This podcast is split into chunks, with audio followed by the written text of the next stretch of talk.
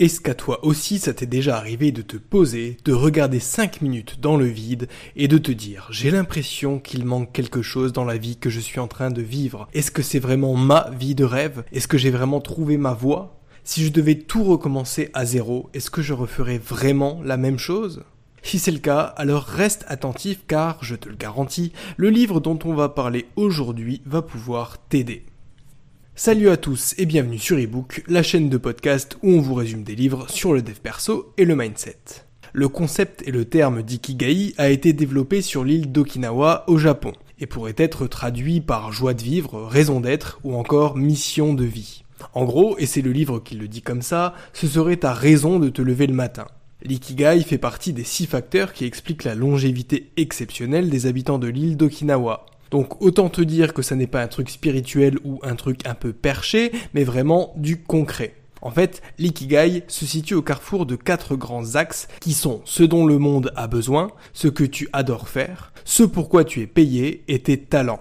Pour que tu comprennes mieux, je vais te faire apparaître le schéma à l'écran. Ce que montre ce schéma, c'est que quand tu aimes faire quelque chose et que tu es doué pour ça, ça s'appelle ta passion. Donc par exemple, ça pourrait être la guitare ou le foot. Quand tu es payé pour faire quelque chose et que le monde a besoin de ce quelque chose, alors ça s'appelle ta vocation. On retrouve souvent cette notion de vocation avec des métiers qui touchent au social ou au médical par exemple. Le but de ce livre, c'est de réussir à trouver cette jonction entre les quatre axes pour que tu puisses révéler tes talents et mieux t'épanouir. Mais réussir à trouver ce qui sera à la fois ta passion, ta profession, ta vocation et ta mission, ça n'est pas forcément une chose facile. Ça n'est pas non plus donné à tout le monde.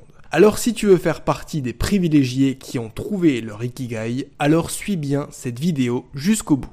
Je t'ai sélectionné 5 grandes idées tirées de ce livre qui sont selon moi les meilleures et les plus pertinentes. S'il y en a un qui t'inspire plus que les autres, sache que tu peux utiliser la barre de temps en bas de l'écran pour te rediriger vers les thèmes qui t'intéressent. Et si tu veux explorer les autres, je ne peux que t'inviter à commander le livre via mon lien dans la description, il en vaut largement le détour.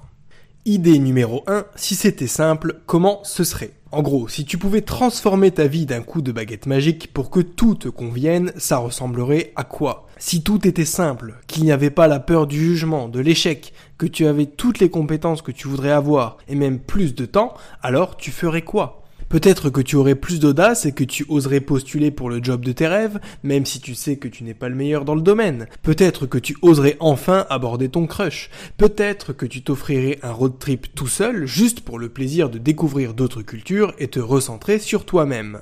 Le problème qu'on a, c'est qu'on rend tout beaucoup trop compliqué. On veut éviter de se tromper, que tout soit parfait du premier coup, qu'il n'y ait aucune erreur. Sauf que ça n'est pas ça la vraie vie et que plus tu veux connaître la réussite, plus tu vas devoir connaître l'échec. Idée numéro 2, quel était votre rêve d'enfant? Cette question peut paraître un peu bateau, mais en fait elle est très efficace parce que l'enfance c'est justement une période où on n'a pas tous les blocages qu'on a évoqués avant, à savoir la peur du jugement, de l'échec ou du manque de compétences. C'est une époque où on clame haut et fort qu'on veut être alternativement super-héros, rockstar ou encore pilote d'avion. Donc n'hésite pas à réveiller ton enfant intérieur, prends un papier et note 5 choses que tu aimais faire quand tu étais enfant. J'ai donné ici des exemples de professions parce que c'est ce qu'il y a de plus parlant, mais si tu penses à d'autres choses, tu peux tout à fait les inscrire. Le but, c'est d'en tirer une idée générale sur ce qui te fait vraiment vibrer et d'en faire quelque chose derrière. Par exemple, quand j'étais enfant, je voulais absolument devenir acteur, puis quand je me suis rendu compte que ça risquait d'être compliqué, alors je voulais posséder mon propre hôtel. Aujourd'hui, je ne suis ni à Hollywood ni au Hilton, mais je gère cette chaîne YouTube et j'investis du temps et de l'argent dans des projets immobiliers. Ça colle plus ou moins avec mes intérêts d'avant, pour l'instant ça me convient, et pour le reste on verra bien ce que l'avenir nous réserve. Idée numéro 3, qu'est-ce qui vous rend jaloux? Si on est en colère et qu'on jalouse ce qu'une personne représente, possède ou fait, alors c'est que quelque part, elle nous inspire. Ça peut être difficile à admettre, mais est-ce que ça t'est déjà arrivé de sortir des phrases comme Oui mais attends, pour lui c'est plus facile, il n'a pas autant de trucs à penser que moi. Oui d'accord, il investit dans l'immobilier, et puis quoi? Dans 5 ans, il va être ruiné parce que ses locataires ne l'auront pas payé. Ah, il fait un tour du monde, lui. Bah dis donc, j'aimerais pas être à sa place avec tout ce qu'on entend aujourd'hui. Ce qui se passe à ce moment-là, c'est qu'on se sent dévalorisé, piqué de l'intérieur par la réussite ou par l'audace des autres. Et ça n'est pas un problème en soi parce qu'on a tous un jour plus ou moins raisonné comme ça, même si au fond on sait que ça n'est pas bien.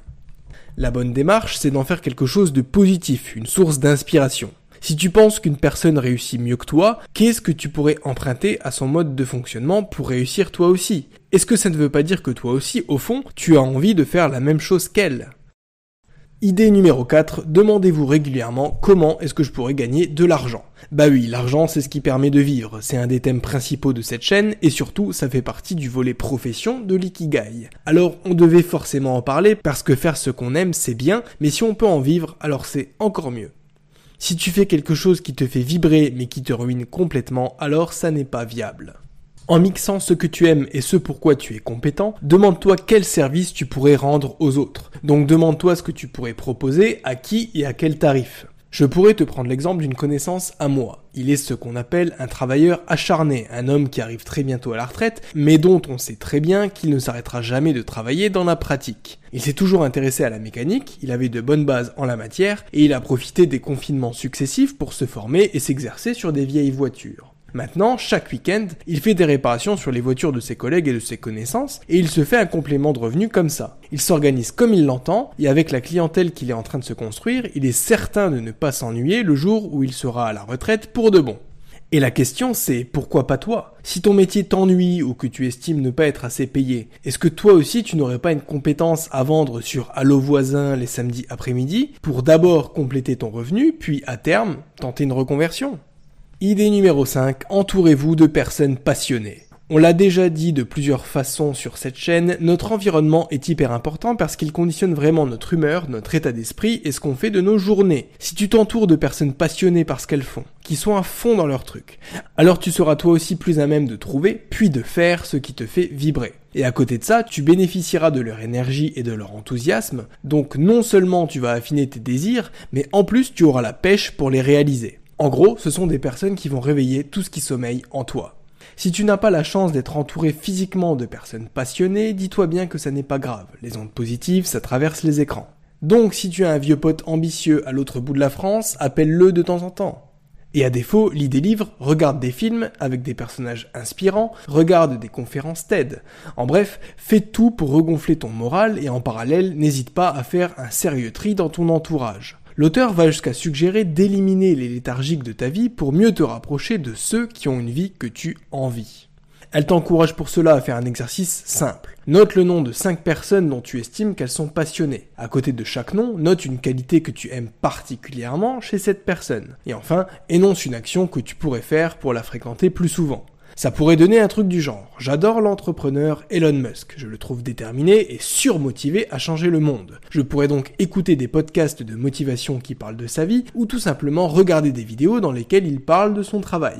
Si tu as d'autres idées de personnages inspirants, tu peux toujours nous le dire en commentaire. Dans tous les cas, j'espère que ce podcast t'aura aidé à commencer ton travail d'introspection. Si c'est le cas, n'hésite pas à le liker, à le partager et encore une fois, n'hésite pas à commander le livre si tu penses qu'il peut être utile. Je te dis à bientôt pour un nouvel épisode, c'était ebook, ciao ciao